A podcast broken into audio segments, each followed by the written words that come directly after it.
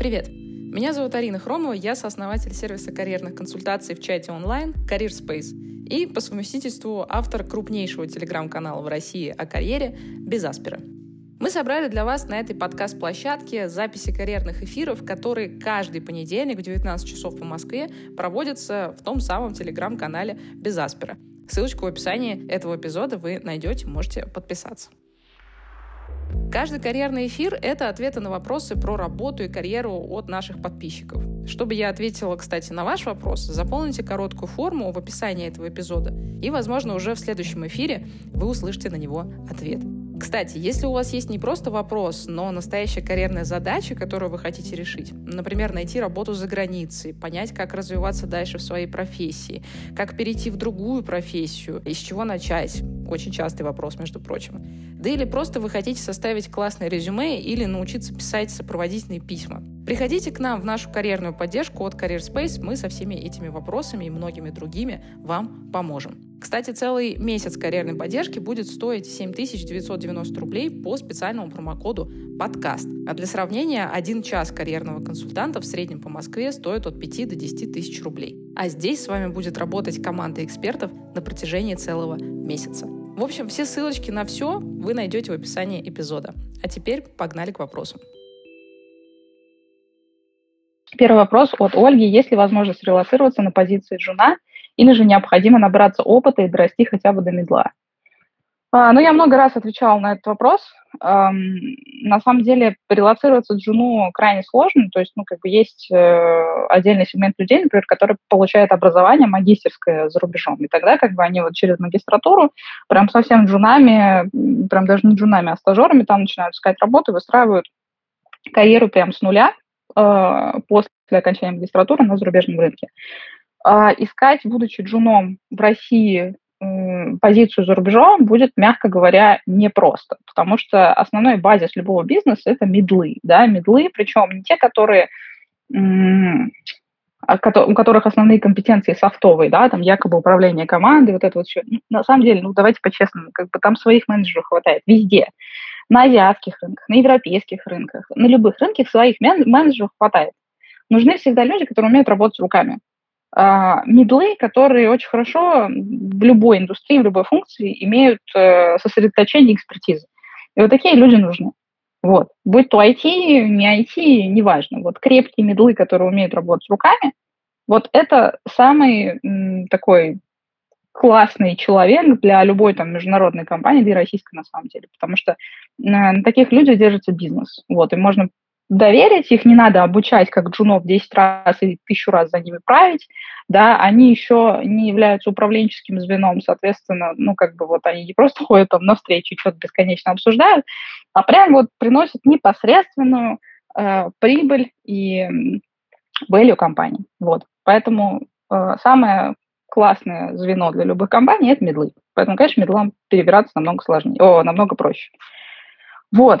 Эм, дальше надо смотреть, э, что у вас за позиция, что у вас за индустрия, что у вас за функция. Следующий вопрос от Яны. С чего начинать, если последние шесть лет работала визажистом на фрилансе, а сейчас хочется более серьезную и стабильную работу? Опыт до фриланса почти нулевой, оператор колл-центра, менеджер интернет-магазина, администратор фитнес-клуба. Образования высшего нет. Не знаю, чем вам не нравится работа визажистом. У меня значительное количество знакомых уехало в Дубай, и э, есть немалое количество очень классных российских мастеров, которые в Дубае, в том числе именно для тех, э, для той русскоязычной аудитории, которая приезжает сейчас тоже из России туда релацируется, делает большое количество разных услуг в бьюти-индустрии, там от, не знаю, маникюра, педикюра и стрижек э, до, собственно, там вот э, визажистов, косметологов и так далее, и люди зарабатывают очень приличные деньги. Ну, то есть, не знаю, там, человек, который делает маникюр, да, может зарабатывать там 500-700 тысяч рублей. Это вот реальные цифры, которые я вот, я вот прям знаю. Поэтому э, мне кажется, что серьезная и стабильная работа с вашим опытом 6 лет визажистом может быть вполне очень даже хорошим вариантом, просто, возможно, не в России. Вот и на ваше высшее образование всем все равно глобально.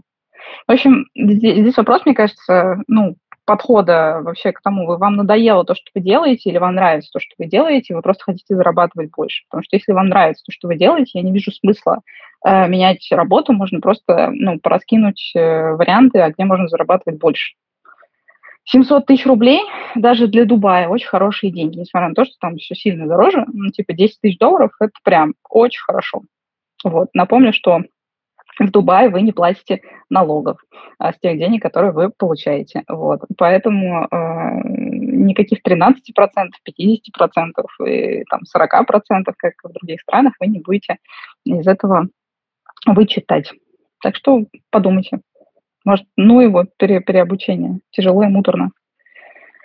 А, следующий вопрос от Валентины. Здравствуйте, два года работаю в собственной студии английского языка, ИП со всеми профессиональными деформациями, типа гиперопеки за результаты, свобода выражения собственных мыслей. Месяц хожу по собеседованиям, не берут с пометкой «Вы выросли из этой должности» или останавливают сотрудничество после двух-трех недель обучения.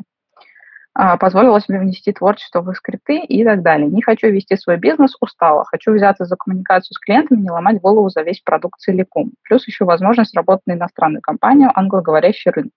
Что посоветуете делать, какие позиции рассматривать, как прийти в равновесие? Но первое, что я могу сказать, э, вообще работа в найме, ну вот сейчас, пожалуй, исключение, времена такие, что наоборот э, более лояльно относятся к предпринимателям, потому что предприниматели находятся в таком уровне стресса, что они готовы плюнуть на свой бизнес и пойти в найм. И поэтому сейчас, например, тренд на увеличение количества предпринимателей бывших да, в корпоративной среде. Но при этом надо понимать, что корпоративная среда в целом не очень любит предпринимателей, потому что они очень своенравные. Ну, то есть вот э, я иногда прикидываю на себя там роль, ну, там, условно, разные предложения поступают там, и по, по разным вариантам можно поговорить, и я вот думаю, занимал бы я сейчас позицию какого-нибудь топ-менеджера там, ну, большой, большой корпорации, обратно там вернуться. Но это же, это же надо мириться с тем, что кто-то находится сверху тебя, помимо твоего клиента, и, и его надо не только слушать, но еще и подчиняться. А иногда ты, ты понимаешь, что вот то, что делается, оно делается не для развития продукта, а для какого-то политиканства, и что это абсолютно не имеет никакой практической, э, практического смысла, а ты должен это делать. Ну и, в общем, вот, вот так вот прикидывая, я, например, понимаю, да, как вот будучи уже долгое время в предпринимательстве, что это крайне сложно. И корпораты тоже это очень понимают хорошо. То есть они понимают, что люди и предприниматели – это своенравные люди, и их очень сложно внутрь как-то устаканить. И вообще, на самом деле, я считаю, что крайне редкие случаи, когда предприниматели реально нормально потом вписываются в корпорации, только если это не корпорация с какой-то продуктовой м, культурой, где условно постоянно запускаются какие-то продукты, и вы, например, были тем самым продуктом своей собственной компании, предпринимателем, то есть человеком, который запускали IT-продукты, вы приходите в такую корпорацию, вам дают там, не знаю, опционы, какой-то большой вообще а, плацдарм для ваших собственных решений, и вот вы там свою там экспертизу, которую вы из своего бизнеса э, переняли, делаете в большой корпорации. Вот в эту историю я верю, я таких историй видела много. Во всех остальных ситуациях, когда, допустим, человек, не знаю, там был предпринимателем, переходит на позицию операционного директора, директора, там, не знаю, по почему бы то не было, за исключением продуктовых каких-то направлений, это все заканчивается не очень хорошо, вот, в большинстве случаев. Ну, или придется сломать себя через колено, да, и привыкнуть к тому, что очень много того, что ты раньше решал сам, теперь ты сам не решаешь. Поэтому э, я понимаю вашу историю там, с тем, что мы устали, да, и вообще кто от этой жизни в текущей ситуации вообще не устал, и кто не как предприниматель. Я вас прям отлично, отлично понимаю. Вот. А, но при этом, видите, у вас уже были прецеденты, когда, ну, как бы вы не сходились именно потому, что вы делали то, что вы привыкли делать в своем бизнесе. И тут, ну, вам нужно как-то перестраиваться, если вы хотите работать в найме. Как именно это делать? Ну, тут, тут много как бы вариантов, там, не знаю, от э, искусственного ограничения себя каких-то там полномочий до, не знаю, там, до психотерапии вообще, да, там, до, до понимания, что вот, ну, вот здесь вы будете подчиняться вот таким вот там правилам и так далее. Ну, в общем, здесь, мне кажется, не только карьерная проблема, но еще такая психологическая рядом. Вот. И что с ней делать? Я не знаю, тут, тут надо, не знаю, вам что-то для себя э, решить. Вот. Следующий вопрос от... Э, ну, человек подписался как Вовчик, поэтому хорошо, вопрос от Вовчика. А, за 8 лет, здравствуйте, мне 30 лет, работаю в IT. За 8 лет работы я вырос сначала до старшего разработчика, потом архитектора. А, после этого я начал заниматься техническим менеджментом, полгода назад пивотнулся в продуктовый менеджмент. Оказалось, что менеджмент это не так просто и радужно, как казалось. Стало меньше свободного времени, а свободном графике из-за постоянных встреч тоже пришлось забыть. С work-life balance тоже стало туговато. Да, я считаю, что каждому менеджеру, у которого там ну, хотя бы небольшая команда, можно, можно ставить памятник. Ну, вот, потому что ничего сложнее, чем управление людьми, я лично в своей жизни не встречал. Хотела узнать, какие есть классические пути развития из моей позиции, куда они приведут. Хочется получать хорошую компенсацию за свою работу, но я, но я плохо понимаю рынок, и кто сколько на нем зарабатывает. А, работать по 12 часов в день желания на текущем этапе нет. Я вижу варианты технического лида, CTO, либо же продуктового менеджера в молодых компаниях. А, еще один вопрос, который беспокоит в этом же контексте, что происходит с менеджером и инженером, когда ему исполняется 50 лет, куда они эволюционируют, если эволюционируют. Боюсь, что на менеджерской позиции может быть проще сохранить конкурентоспособность, чем на инженерном треке. Спасибо большое вам за возможность задать вопрос. Итак, давайте по первому пройдемся вопросу. А, значит, какие могут быть э, варианты э, ну, роста? Да? Глобально вообще как бы есть э, два трека. Это всегда вертикальный или горизонтальный. Горизонтальный – это вот, наверное, то, что называется инженерным треком, то есть какой-то экспертный трек, когда вы растите свою экспертизу в ширь. Вот. А вертикальный всегда связан с тем, чтобы управлять другими командами. Но, условно, тот пример, который вы приводите, там, технический лид или CTO, это все равно а, всегда управление командами. Хотите вы того или не хотите, ну, то есть по- по-другому по-другому не получится. Только если вы не CTO самого себя, и вы не работаете в каком-нибудь ультрамаленьком стартапе, где вы как бы делаете все а, да, в, в одно лицо. Вот, соответственно, а, любая, на мой взгляд, управленческая позиция, она подразумевает, что вы будете ходить на встречи, что у вас, скорее всего, будут э, Э, проблемы с work-life balance, потому что, понимаете, есть такое ощущение, не знаю, откуда оно берется, э, что чем выше человек растет, тем больше у него становится свободного времени, и вообще он становится счастливее. На самом деле, как бы вот все топ-менеджеры, с которыми я работала, я работала там ну, сотнями в общей сложности, там, наверное, несколько тысяч там, кандидатов я это прособеседовала за свою карьеру в Executive Search. И все эти люди, они очень много работают, очень много, ну прям капец как много. То есть они работают больше, чем все их подчиненные. Почему так? Потому что чем выше ты забираешься по карьерной лестнице, тем больше на тебе ответственности, тем больше от тебя хотят. Вот. Можно, конечно, встроиться в какую-нибудь структуру, где компания вообще ни хрена не делает, повесить на какого-нибудь своего зама с комплексом отличника, да, все свои, все свои задачки и чилить, ходить по конференциям. Таких кейсов я тоже очень много знаю.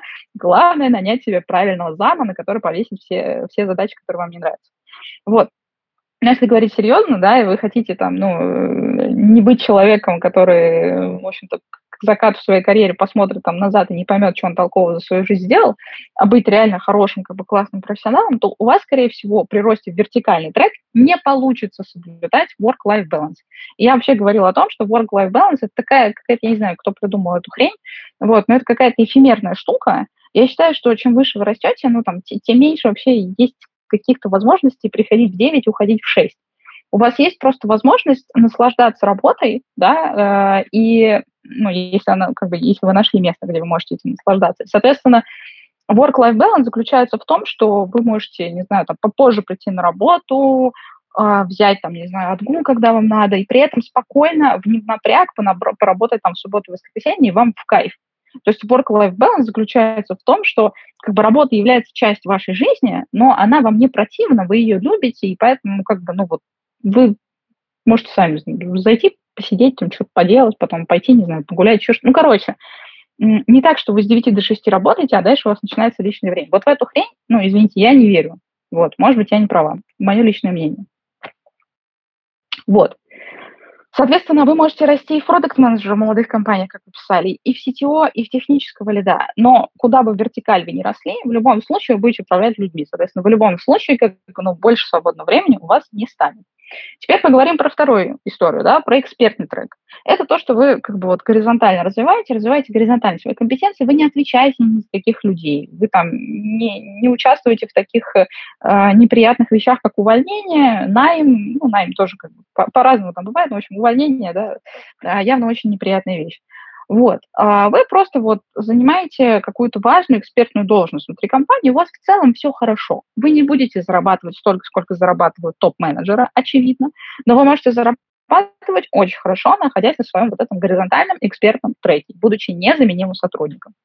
Что касается вопроса про эволюцию, куда вообще люди эволюционируют, я с вами не соглашусь в том плане, что у топ-менеджеров, на мой взгляд, намного более шаткая тропинка, чем у экспертов. Эксперты за счет того, что это руки, они могут работать там хоть до 60, хоть до 65. А, им лицом-то не светить. А вот все топ-менеджеры – это люди, которые ну, априори светят лицом, а лицо имеет свойство стареть и покрываться морщ- морщинами. И вот тут вот возникают как бы проблемы на российском рынке 100%, на западном рынке там чуть попозже, у них с этим намного лучше. Но тем не менее. То есть, эм, если вы хотите более спокойной жизни, это экспертный трек, сто процентов. Если вы хотите, ну, такой интересной жизни, то это вертикальный. И это там история про рост э, любого управленца в любом случае, в любом треке. Вы будете управлять людьми, будь то CTO или будь то продукт менеджмент и вам придется с этим сталкиваться. Вот. А, долгий получился ответ на вопрос, но мне показалось важным здесь эм, немножко с разных сторон подобрать информацию для полноты ответа. Следующий вопрос от э, Анны. Арина, добрый вечер. Благодарю вас за очень полезные и содержательные эфиры. Спасибо, что так щедро делитесь знаниями. Спасибо вам большое, что слушаете.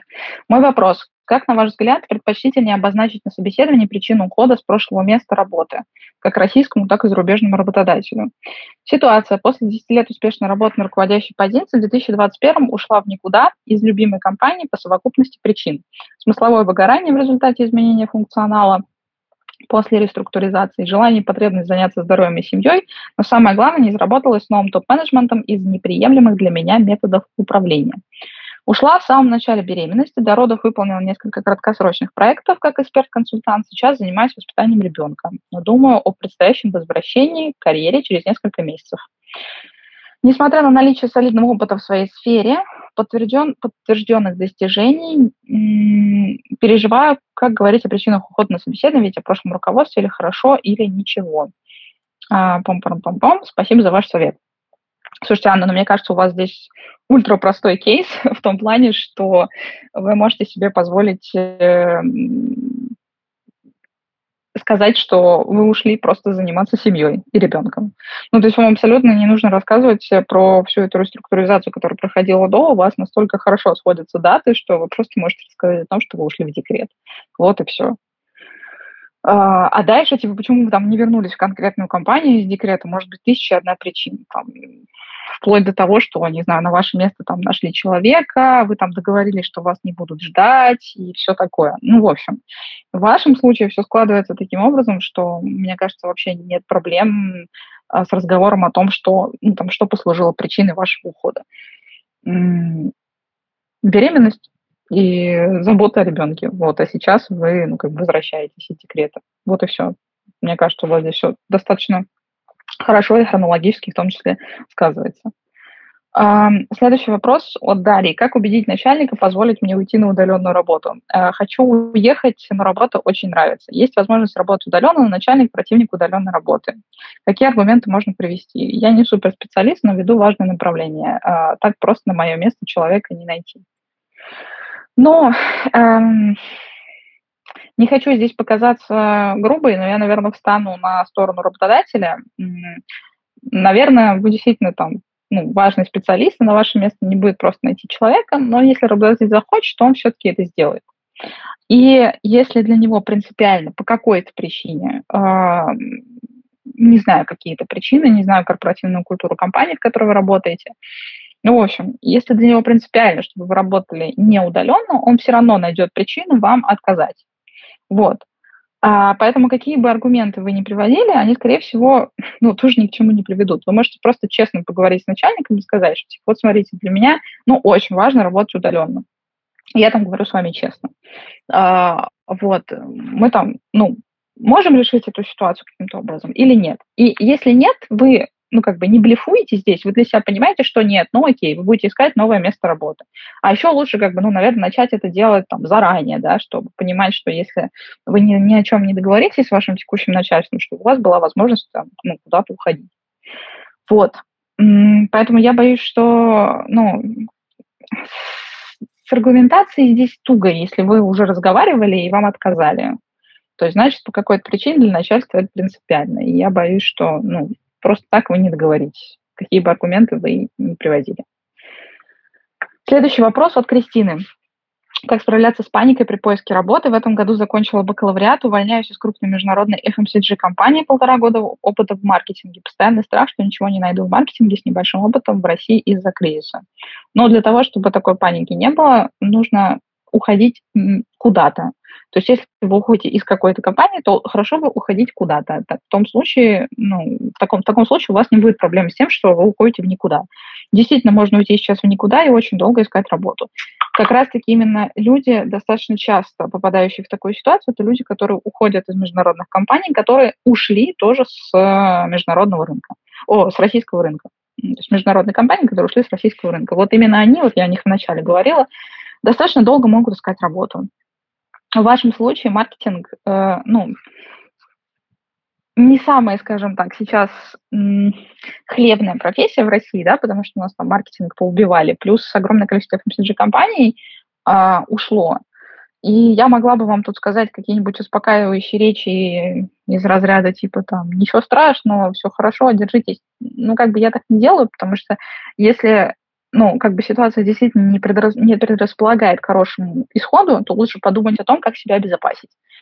И вот я считаю, что вариант, который может вас обезопасить, это, ну, прежде чем увольняться, э, найти работу. То есть, если вы еще не уволились, то сначала найти новую работу, а потом уже уходить. Вот. Это, пожалуй, лучший вариант, на мой взгляд. Добрый вечер, Арина. Большое спасибо. Э, вопрос от Вадима. Добрый вечер, Арина. Большое спасибо тебе за подкасты. За последнюю неделю переслушал больше половины выпусков. Очень актуальная информация. Блин, очень круто. Спасибо большое. Я, я очень рада, что эфиры получаются настолько интересными. А, два года назад я поставил себе жизненную цель до конца 2025 переехать в Сингапур как экспат. Понял, что проще это будет сделать через IT-сферу, поэтому упаковал свой опыт под продукт-менеджера, поменял три компании и за два года стал медлом. Однако сейчас, после общения с HR, понял, что за рубежом не сильно нужны soft-skilled рабочие. Менеджеры, э, менеджеров и из местных наберут. Да, абсолютно согласна. Тот тезис, который я все время продвигаю. Плюс продуктам редко предлагают удаленную работу, тоже сто процентов, да. С чем я столкнулся в связи с переездом. Поэтому хотел бы спросить, под кого я мог бы пересобраться, чтобы за несколько месяцев найти работу удаленно и потенциально через несколько лет найти работу в Сингапуре, Юго-Восточной Азии. Из наметок продуктовый системный бизнес-аналитик и далее дата-аналитик, data science. Готов на понижение грейда, вджобывание, входит в комплект навыков. Заранее спасибо. Ну, давай так. Первое, что можно сделать, это поднять все свои связи, которые у тебя есть. Что мне подсказывает, что ты достаточно скилловый чел, и у тебя наверняка есть какие-нибудь знакомства где-нибудь, куда можно попробовать напроситься продуктом. Допустим, какие-нибудь русскоязычные ребята, которые пытаются делать что-нибудь за рубежом. По сусекам поскрести по всем своим знакомствам и что-нибудь такое поискать. Вариант номер один. А, вариант номер два. Действительно попробовать ну, а, возвращаясь к варианту номер один, просто вот вспомнил еще момент, да, рассмотреть для себя какой-то другой регион для начала, да, может быть, Дубай, куда сейчас огромное количество русских переезжает, и, может быть, им там кто-нибудь да нужен. Вот, не знаю, может быть, э, Латинская Америка, туда тоже наши ребята э, целятся. Вот, э, может быть, может быть, даже страна Африки. Я уже не раз говорила о том, что, например, Нигерия, да, это прям полноценный IT-хаб, вот, сейчас э, на африканском континенте. А туда не так-то просто людей при, при, привлечь. Вот. И вообще-то, как бы, ну, если сравнивать с конкуренцией там в ЕС и в Америке, да, куда все хотят, то там как бы не очень большая конкуренция. Можно посмотреть что-то на этих рынках. Это вот, ну, первый блок. Второй блок, действительно, можно попробовать переупаковаться. А, проще всего, наверное, будет переупаковаться в продуктовую и дата-аналитику, потому что это, ну, плюс-минус самое похожее на продукт менеджмент И вообще хорошие продукт менеджеры да, они, очевидно, выходят из э, хороших аналитиков. Вот, э, тот тезис тоже, который я постоянно продвигаю. Не, см- не смотрела бы в сторону системных и бизнес-аналитиков, потому что это, ну, относительно плохо релоцируемая профессия, а вот дата-аналитик, продуктовый аналитик, да, можно туда. Вот. Дальше, типа, в какую компанию именно посмотреть, там, продукт и дата аналитик, тут уже намного больше вариантов, вот, потому что аналитики, на мой взгляд, более востребованные ребята, чем продукты, именно потому что вот, да, у них намного более правильно очерчена хардовая часть, она более понятна, вот, чем у тех же продуктов. Вот. Ну и обычно там русские продукты, они не сильно конкурентоспособны там с, на зарубежном рынке, потому что продуктовая культура у нас в России ну, довольно слабенькая. Вот. Следующий вопрос от Анны. Здравствуйте, у меня высшее образование, специалист по специальности экономика и управление в таможне. Дополнительное высшее по специальности переводчик в сфере профессиональной коммуникации. Работала 10 лет ассистентом отдела на немецком заводе в России. Правильно ли я понимаю, что в моей ситуации нет шансов получить Card, или все же имеет смысл попытаться? Заранее спасибо. А, ну, я не знаю, что именно вы делали в, как бы, в позиции ассистента отдела, Здесь надо, наверное, внимательнее изучать ваш, ваш кейс, чтобы правильно ответить на ваш вопрос. Но касательно Blue Card, понимаете, это такая история, которая, ну, то есть если, если погружаться туда, да, для того, чтобы вам дали Blue Card, вам э, нужна сначала работа, то есть э, приглашение от работодателя. То есть в любом случае вам сначала надо посмотреть вообще, а есть ли какие-то похожие позиции, которые вы занимали до на международном рынке для того, чтобы на эту Blue Card претендовать. Вот, потому что если есть, это одна история, а если нет, как бы, то да, наверное, и собирать все остальные документы на Card тоже не будет иметь большого смысла. В одна из ключевых вещей в Card – это где-то офер, если я не ошибаюсь, но чаще всего прям договор с работодателем то, что вы вот приезжаете работать. Вот, в таком случае вы уже ну, оформляете Card. То есть немножко другая последовательность. А, следующий вопрос от э, Рузанны. Добрый день, спасибо большое за ваши эфиры. Пожалуйста, спасибо, что слушаете. Вопрос. Возможно ли с моим опытом обучиться на курсах и влиться в HR в Германии и как это правильно сделать? Немецкий язык B1. Работала 6 лет фитнес-директором в сети, обязанность поиск тренеров, проведение собеседований, внедрение новых тренеров в команду, обучение, тестирование, внедрение, новых методик. Количество команды до 50 человек. Э, но я боюсь, что в Германии, наверное, будет сложновато. Во-первых, потому что у вас немецкий язык B1, да, то есть если бы у вас был C1, ну, можно было бы о чем-то говорить. Второй момент, я не знаю, что у вас с английским, но английский у вас тоже минимум должен быть э, C1. Третье, я думаю, что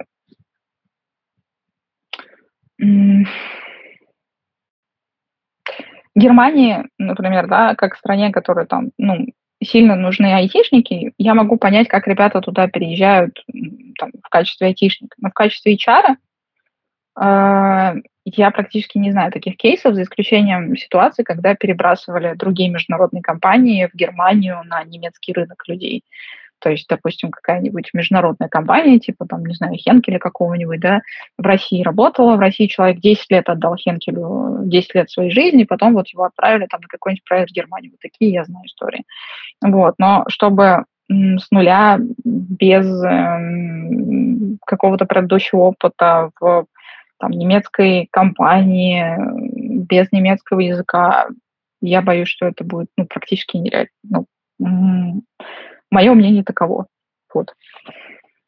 Следующий вопрос от Ивана. Здравствуйте, Алина. Спасибо за эфиры, в которых вы всегда находите выход из любой ситуации, описанных подписчиками. Спасибо большое, очень приятно. Не уверена, что из всех, но, но я стараюсь. Вопрос. Подскажите, пожалуйста, какой минимум по ЗП, а также вилку или какую среднюю сумму можно называть на собеседованиях в РФ а, джуниор плюс веб-дизайнеру без коммерческого опыта? При условии, что навыки портфолио достойны, разумеется контекст, с одной стороны, отталкиваешься от объективной оценки своих навыков и ЗП по рынку, с другой стороны, хоть и попадешь на работу как начинающий, задачи будут как у middle, поэтому не очень понятно, как поступить, чтобы не занизить, но и не переборщить. Может, есть какой-то точный примерный минимум, ниже которого не стоит опускаться. Не совсем поняла, как у вас есть портфолио, но при этом нет коммерческого опыта. Может быть, просто я что-то неправильно поняла из вашего контекста. Но по идее, да, то есть если у вас есть портфолио, если только это не какое-то портфолио там онлайн-курсов, то у вас ну, должен быть коммерческий опыт. Иначе, иначе как? Ну, чаще всего так. Окей. А, допустим, вы там на позиции junior в РФ, э, ну, наверное, это может стартовать где-то там с 50, э, с 60 тысяч рублей, вряд ли больше. Если ваша задача найти там первую нормальную работу, я бы очень не советовала гнаться вот за деньгами. Вы очень быстро вырастете, если вы просто попадете в правильную компанию с хорошей продуктовой командой. Для там, веб-дизайнера, для UX-дизайнера это очень важно, попасть в хорошую продуктовую команду, где его нормально обучат э, нормальным практикам. Поэтому выбирайте не только ПЗП. Вот вам кажется, наверное, там, что, не знаю, заниженная зарплата на протяжении, там, допустим, трех или шести месяцев, это очень много. На самом деле в контексте там, всей вашей карьеры это очень-очень мало, это незначительно. Гораздо важнее попасть в хорошую команду. Если в этой хорошей команде вам будут платить меньше, но будут вкладываться в вас больше, очевидно, надо туда идти. Потому что есть куча историй, не знаю, вы пойдете в какую-нибудь гасуху, э, тем же веб-дизайнером, возьмут вас там, джун, будучи джуном, там, на 100 тысяч рублей, допустим, Потом вы будете пытаться продать этот опыт в какую-нибудь продуктовую команду спустя N лет, когда разочаруете, разочаруетесь в, в, в этой гасухе, вот, где вы будете, там, не знаю, галочку на крючок менять по 10 раз на дню. Попробуйте перейти в какую-то продуктовую команду со смыслом, а вас, а вас там никто не будет ждать. Потому что те компетенции, которые вы приобретете вот в этой вот компании, да, в которой вы пришли на 100 тысяч рублей, они просто нафиг никому не сдадутся. Вот это, это, знаете, как с кейсами у меня было много раз, я, я не могу об этом рассказывать без, без юмора.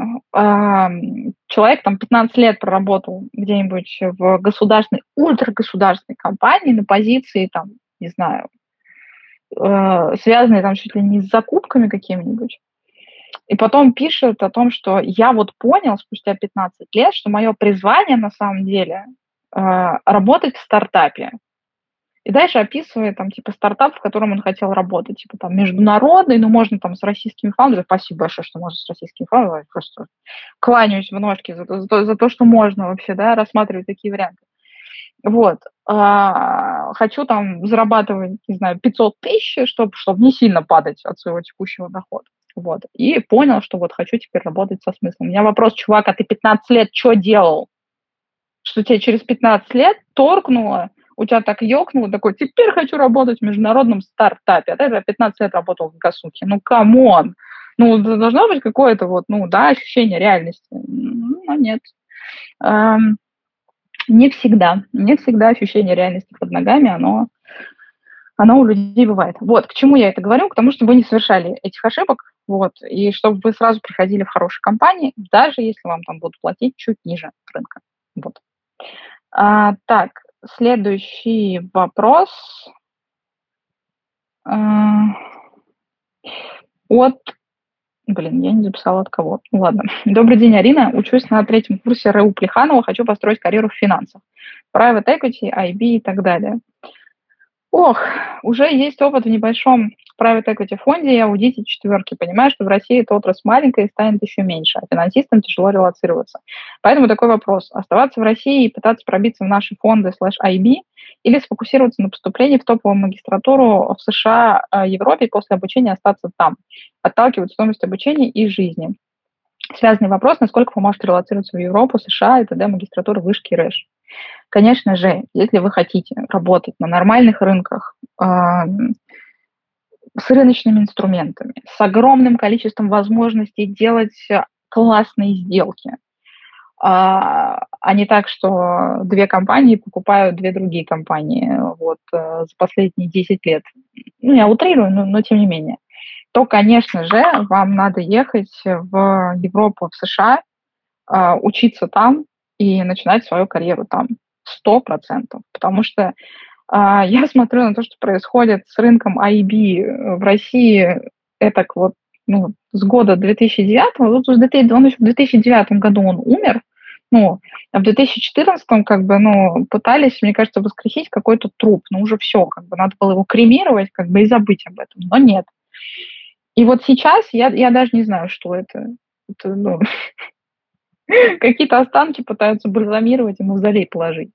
Вот, но ужас. Я, я не верю вообще там, в рынок э, инвестбанкинга, private equity, что бы то ни было связано с финансами в России, вот нормального такого рынка, еще лет 15. И я вот, ну, 10-15 лет я в него не верю.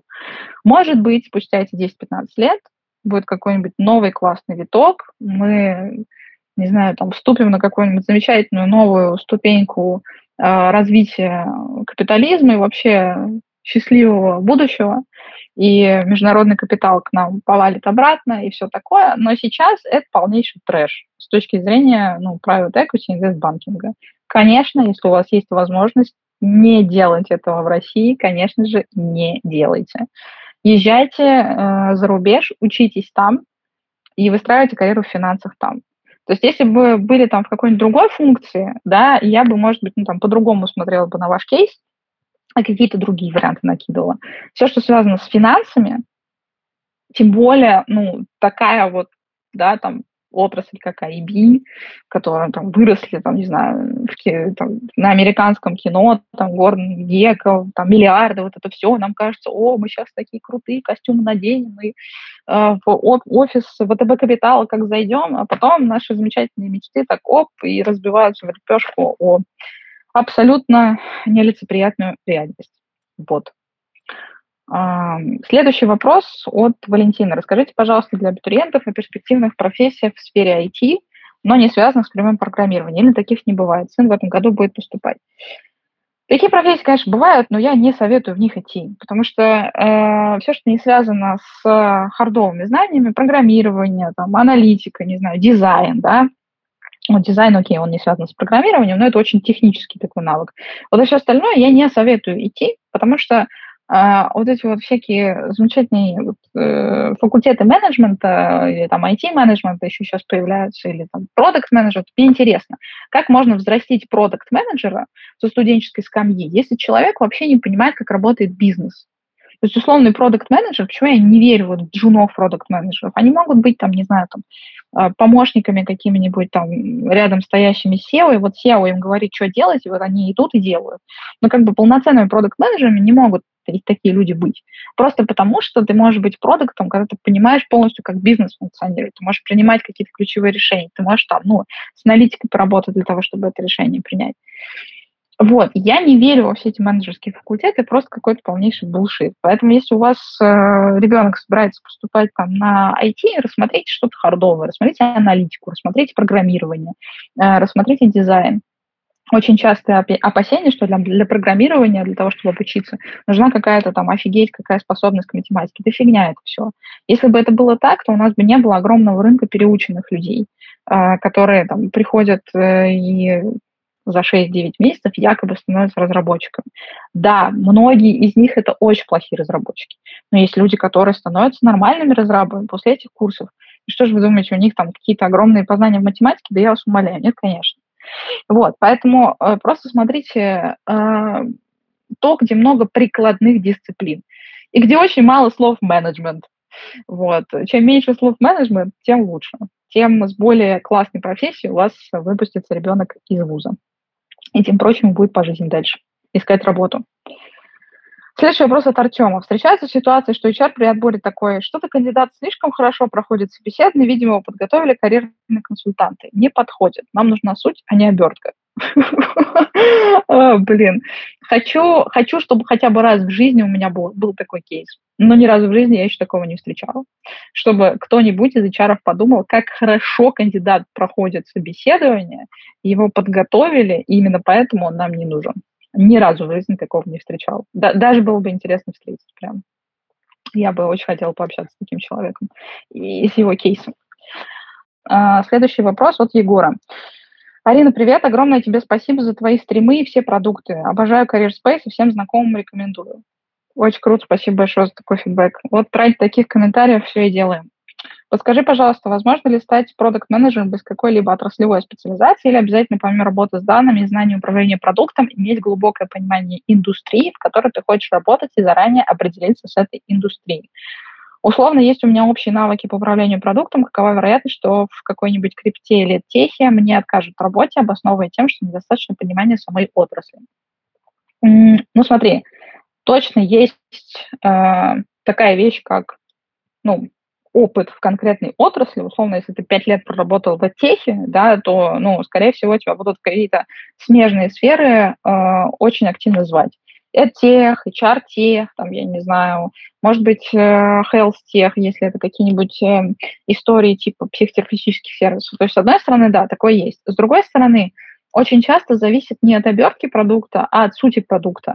То есть, условно, это B2C или B2B это там, не знаю, какие-то сложные технические продукты, типа той же крипты, да, и финтеха, соответственно, рядом. А, или это какие-то продукты достаточно простые эм, в наполнении, но сложные с точки зрения, там, не знаю, э, ретеншена, там, привлечения пользователя и, и так далее. То есть помимо отраслевой привязки, есть еще, наверное, какая-то такая внутрянка, связанная с сутью продукта, а, и тут могут происходить, ну, там, кросс-индустриальные переходы условно, там, если ты работал над каким-то очень сложным техническим продуктом, то, наверное, если ты смог там в какой-то одной отрасли над ним работать, то ты сможешь разобраться и в другой отрасли также. Вот. То есть привязка к отрасли, она точно будет давать тебе больше э, предложений на том рынке, где ты там вырос и где ты хорошо понимаешь, и где у тебя было там много опыта, и такие предложения будут тебе приходить намного чаще. Но я не могу сказать, что это там полностью тебя ограничивает э, для перехода в другие отрасли. Нет, нужно смотреть чуть-чуть глубже а, по поверхности, чуть-чуть глубже обертки продукта. Надо смотреть внутрь, надо смотреть на бизнес-модель. Вот, надо смотреть над основными метриками, а, которыми работает бизнес. И в таком случае как бы ты будешь видеть ну, больше намного а, кросс-индустриальных переходов для себя. Следующий вопрос от Даши. Скажи, пожалуйста, какую причину ухода безопаснее всего называть? Решение часто принимается по целому комплексу причин. Понятно, что ругать руководителю компании не нужно. Достаточно ли сказать, например, про однотипные задачи, желание более интересных а, для себя челленджей? Выглядит ли это как достаточная причина в текущей обстановочке?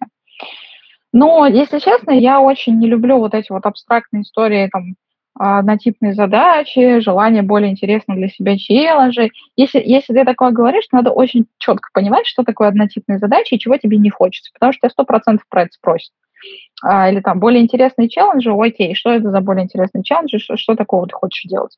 То есть если ты в такую обертку заворачиваешь, то надо очень точно понимать, что ты имеешь в виду.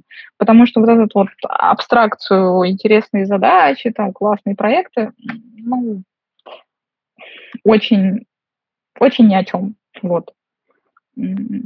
Как- как-то так. А вообще зависит, конечно, от реальной причины твоего ухода.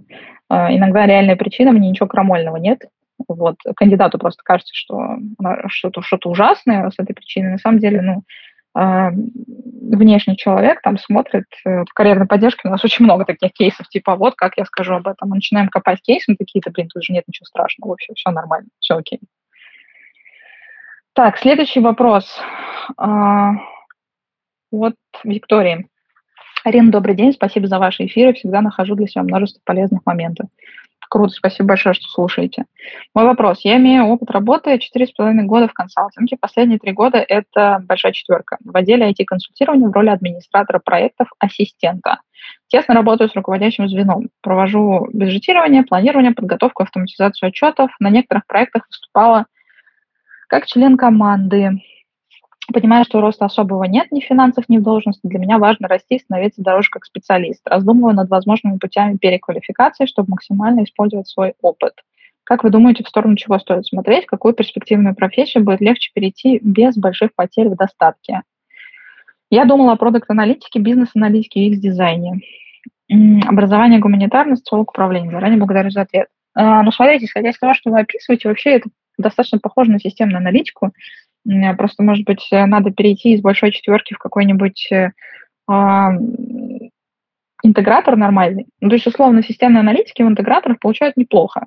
Типа, я знаю системных аналитиков, которые получают 200, 250, 300, 350. Для текущего рынка это очень-очень неплохо. Почему так? Потому что интеграторы работают с крупными бизнесами. Вот, и у них там контракты на сотни миллионов. А всегда нужны системные аналитики, которые пишут технические задания, взаимодействуют с разработчиками, объясняют клиенту, переводят с одного из там, разработческого языка на клиентский и так далее. Не могу сказать, что это супер а, прям интересная работа, которой все хотят аналитики заниматься. А вообще очень часто аналитики системную аналитику не воспринимают как вид аналитики. Но вакансий в этой области достаточно много, и они неплохо оплачиваются. Это первый момент. Второй момент, вообще в большой четверке, ну, глобально, не очень много платят людям. Ну, давайте так, откровенно, да. Вот. Эм, исторически так повелось, назовем это так. Поэтому, исходя из того, что вы описываете, мне кажется, ваши компетенции неплохо перекладываются на системного аналитика, вам не нужно даже в какую-то, ну, супер э, другую стезьку идти, типа там продуктовой аналитики UX дизайн, тем более. Это, ну, большое переобучение, и это займет у вас минимум несколько лет, и вы сто процентов упадете еще сильнее в деньгах, э, чем, чем, чем у вас есть сейчас. В общем, не знаю, я бы тут 10 раз подумала. Вот, возможно, ничего вам кардинально менять и не надо. Просто подетальнее понять, что вы делаете, и ну, разобраться, куда вы можете с этим перейти. Следующий вопрос от Кирилла. Добрый день. Подскажите, как искать работу за границей, если специальность инженер-механик? Работаю на автомобильном заводе, опыт 8 лет. Вообще реально ли это? Смотрю везде, но найти сложно. И есть ли смысл пытаться найти именно в Европе в настоящее время? А в безвизовых странах для россиян подходящей вакансий нет. А, ну, как искать работу? Точно так же, как и все. А, вы заходите как бы на ресурсы рынков, в которые вы хотите найти работу. Смотрите вообще, есть ли какие-то вакансии по вашему профилю. Заходите на LinkedIn, делайте все то же самое. А, начинаете проходить какие-то удаленные собеседования. То есть вам изначально надо выстроить какую-то воронку, надо найти, начать ходить на собеседование. А, заложить на это какое-то количество времени, там, несколько месяцев, для того, чтобы понять вообще, выливается у вас это во что-то или нет. И если не выливается, то почему? То есть э, что, что, не устраивает работодателя? На мой взгляд, инженерные специальности, там, не связанные с IT в том числе, они достаточно востребованы именно потому, что вот это хардовые такие вещи, да, э, с которыми понятно, что делать. Вот. И очень часто у таких специальностей даже ну, там, язык не является определяющей какой-то определяющим барьером, то есть если человек, э, его профессия очень нужна, а, техническая специальность, то будут закрывать там глаза на его язык и, общем, на все-все-все. Вот, но тоже надо бы получше понять, что такое инженер-механик в вашем, в вашем случае, что именно вы там делаете. Вот. Эм, не думаю, что поиск работы будет прям простым, я думаю, что он будет сложным, но от этого не прям невозможно. Надо смотреть, надо пробовать. А, и желательно с прицелом под конкретные страны. Если мы говорим про ЕС, то тоже там есть страны, на мой взгляд, где намного сложнее найти работу, а есть страны, где попроще. А, так, следующий вопрос от Александра. Здравствуйте. Стоит ли сейчас с нуля попробовать в SMM? Или эта сфера также перегружена джунами? Реально ли это? Что ожидать по заработной плате, входной билет, курсы? Но если мы говорим про российский рынок, э, то с SMM, ну, как и с маркетингом в целом, ну, такое. То есть SMM, он же завязан на социальные сети, а у нас социальные сети резко как-то подрубили, да, у нас остался Дзен, ВК, и там э, кто-то продолжает вести там Инстаграм, условно, да, ну, Телеграм. Ну, то есть не могу сказать, что там спрос на SMM щиков сейчас какой-то прям огромный. Я думаю, ну, сильно наоборот. Вот. Поэтому конкуренция высокая, заработные платы не очень высокие. И вообще, чтобы хорошо чувствовать себя в SMM, надо, надо прям талант к этому. Вам должно это нравиться. Вот э, когда-то для меня там SMM Aviasales был э, такой реперной точкой. Вот я думала, что если мы дойдем там до уровня Aviasales, то вот я буду считать, что Career Space вот прям достиг своей э, профессиональности очень серьезной в SMM е. Вот, и сейчас, как бы, когда к нам пиарщики и SMM щики Aviasales приходят и говорят, блин, как, как круто вы все делаете, я такая, да, вот мы, мы прям в Career Space познали, познали дзен в SMM е. Вот. Ну, короче, не очень большой рынок, вот, и я бы 10 раз подумала тоже, стоит ли туда идти, если вы сейчас думаете там с нуля вообще о какой-то профессии. Вот, почему-то рассматриваете SMM в частности. Следующий вопрос от э, э, Нармин. Добрый вечер. Если в перспективе двух-трех лет я рассматриваю релокацию, моя сфера бизнес-аналитика и стратегия, опыт работы пока всего год, какой трек, на ваш взгляд, более эффективный? Первое. Поступать в магистратуру за рубежом, пытаться закрепиться во время нее, учитывая, что российская магистратура у меня уже есть, или же остаться в России, потратить время на наращивание профессионального опыта, чтобы повысить шанс на relocate. Бизнес-аналитики и стратегии не очень хорошо релоцируются. Э, у нас есть прецеденты релокации, когда это делали, например, люди из там, бывшего McKinsey, да, там, BCG и так далее, но ими всеми занимались их компании. То есть они отдали какое-то количество лет компании и за счет этого э, отправили их на relocate в другие страны. При этом очень многие, с кем я общаюсь, кто попал в какую-нибудь там Саудовскую Аравию, там, не знаю, кто-то попал в Катар, кто-то попал там, не знаю, в ОАЭ, ну, далеко не все, э, скажем так, довольны своей релокацией. А в ЕС и в Америку никого не отправили. Так что насчет релокации вообще в целом, будучи медлом, да еще и в стратегии бизнес-аналитике, у меня большие вопросы, я бы не советовала это ставить. Если у вас есть возможность поступить в международную магистратуру, конечно, я бы советовала делать это через магистратуру. Это звучит в текущих реалиях проще и эффективнее. А, следующий вопрос от Натальи. Арина, добрый день. Присоединяюсь ко всем участникам со своим спасибо за эфиры. Полезно, интересно и уже традиция. Ой, спасибо большое. Очень, очень круто, очень классно слушать такие комментарии. Спасибо большое. Я в поиске работы с мая. Весь предыдущий опыт работы в автобизнесе. Нет активных продаж и руководящей должности. Экспертиза в поддержке продаж и операционной деятельности. Сознательно меняю индустрию. Сейчас не могу найти вакансию по уровню зарплаты, как на предыдущей работе. Морально мне тяжелее сдаться и вернуться в автобизнес, чем пойти на даунгрейд новой отрасли. Но по зарплате падение в два раза – это, конечно, ощутимо очень. Тем не менее, вопрос, стоит ли искать дальше или принять офер сейчас на джуниор должность и зарплату в финтех-банке. Заканчивается сезон найма, ноябрь на носу. Думаю, что полезно начать со стартовой позиции в новой сфере. Прежнего опыта это не перечеркнет. Функционал и устройство компании мне интересно, соцпакет неплохой. Очень интересно ваше мнение. Ну, смотрите, э, все довольно просто, мне кажется. Первое. Из российского рынка в автобизнесе уходят э, э, даже те, кто особо не собирался, то есть азиаты, э, что уже говорит о том, что если вы вдруг захотите вернуться в автобизнес, то, может быть, возвращаться будет особо и некуда. Ну, по крайней мере, то, что вижу я, мне не очень нравится. Я никак не предполагала, что типа, будут закрываться заводы, которые закрываются азиатские. А, второе. А, Возможно, одна из немногих отраслей у нас в стране, которая остается плюс-минус стабильной, это финтех и банкинг. А, плюс к этому обычно там неплохие зарплаты в целом. Даже если вы начнете сейчас с джуниор позиции, наверное, вы сможете там достаточно быстро вырасти. Тем более, что огромное количество людей уезжает, и на джуниора и медлов будут, на толковых джуниоров и медлов будут там, смотреть лучше, пристальнее. Если вы хорошо себя покажете, вы быстро вырастете. И третий момент. Действительно, ну, в декабре, там, не знаю, за две недели до Нового года точно закончится весь найм. Вот, э, все начнут говорить, давайте уже после праздников, и все, и закольцевались, и там в следующий раз, э, в лучшем случае, в феврале э, чего-нибудь, давайте встретимся. А в феврале и марте никто не знает, что нас ждет. Да, мы тут, у нас горизонт планирования 2-3 часа. Поэтому вдруг еще какое-нибудь потрясение, не дай бог. А, но мало ли, ко всему же надо быть готовым. Поэтому я бы на вашем месте, конечно, принимала тот офер, который у вас есть, вот, а, и со спокойной душой, как бы, да, имея хороший соцпакет и зарплату, входила бы а, в новую индустрию и в новый год. Вот. Блин, прозвучало, блин, как, как, как поздравление на Новый год. Прям это был тяжелый год, давайте, давайте войдем в Новый год, в новую индустрию. В общем, ладно. Следующий вопрос от э, Ани. Добрый день, спасибо за то, что вы делаете. Читаю каждый пост, слушаю каждый эфир. О, спасибо большое, очень приятно. Э, вы даете неоценимую пользу. Э, вопрос про консалтинг. Сейчас учусь на четвертом курсе вышки, работаю в Озонтех. В перспективе трех лет вижу себя в консалтинге в компании, где возможна релокация в офис другой страны.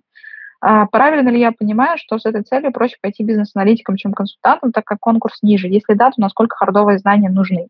С чего стоит начать подготовку, на что обратить внимание? Буду очень благодарна за ответ. Понимаете, в чем проблема? Вот я уже сегодня об этом говорила. Я что-то пока не понимаю, это какие такие компании-то у нас консалтинговые в России собираются кого-то там куда-нибудь релацировать. Э, э, пока такого не вижу. Ну, то есть я боюсь, что ваша стратегия пойти в консалтинговые компании э, с надеждой, что они вас релацируют, могут ничем не закончиться. Или закончиться Ну, а регион, я так понимаю, что вам не очень хочется релацироваться в восточный регион, наверное, вы смотрите для себя там ЕС или еще что-то. Если вы сейчас на четвертом курсе вышки работаете в Озон-Техе, поступайте в магистратуру за границу, переезжайте туда по магистратуре, на грант на какой-нибудь там с 90% покрытием всех ваших расходов. Э, огромное количество стипендий есть сейчас, несмотря ни на что, несмотря на то, что как бы э, там якобы там конфронта- конфронтация даже в научной среде, но нет, наши ребята уезжают, поступают, все у них хорошо. Я бы не рассчитывала на варианты пойти бизнес-аналитиком или еще кем-то там, неважно, э, в консалтинг российский, что они вас куда-нибудь релацируют. Очень маловероятно. Вот так вот, я думаю. Так, давайте еще буквально пару вопросов и будем заканчивать. То у нас времечко уже. Так, вопрос от Анны. Планирую переезд в Монголию, далее поиск работы в Европе. На момент проживания в Монголии искать работу локального работодателя или рассматривать международные компании. Монгольский работодатель для стран ЕС считается международным опытом или локальным? Очень интересный вопрос про Монголию. Честно, почти ничего не знаю про Монголию. И что-то мне подсказывает, что если я почти ничего не знаю про Монголию, это значит, что ну, не просто это так.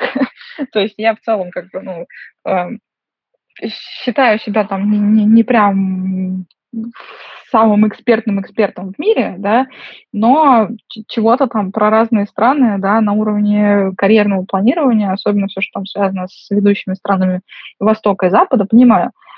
Вот. с учетом того, что про Монголию я слышала почти ничего, вот, боюсь, что, наверное, как бы там не очень большие карьерные возможности, в том числе и у локальных работодателей. И э, как бы при поиске в Европе я думаю, что, конечно, Европа будет рассматривать это абсолютно как локальный опыт, а не как международный. И более того, вам еще придется объяснить им, где Монголия находится. Я сейчас не шучу. Ну, как бы, они вот знают, что находится там вот рядышком, да, вот, э, там, Россия, Украина, понятным причинам, да, там вот все, что рядом, там в ЕС входит, там Соединенные Штаты. А, вообще, в целом, как бы еще придется, я думаю, попотеть и пообъяснять, что такое Монголия Европе. Поэтому, да, я, я уверена, что это будет считаться как локальный рынок, сто процентов. И вообще интересно, что там есть на этом локальном рынке, интересно, и что можно было бы потом там, ну, Европе продать. Вот. Вот так вот. Но вообще вы прям интересный вопрос мне про Монголию задали. Я прям что-нибудь почитаю на эту тему, с кем-нибудь пообщаюсь. Никогда ничего не знал про карьерные возможности в Монголии. Вот, а с вами была я, Арина Хромова. Спасибо вам за этот прекрасный вечер в понедельник и ваши классные вопросы. Хорошей вам продуктивной недели. Пока-пока.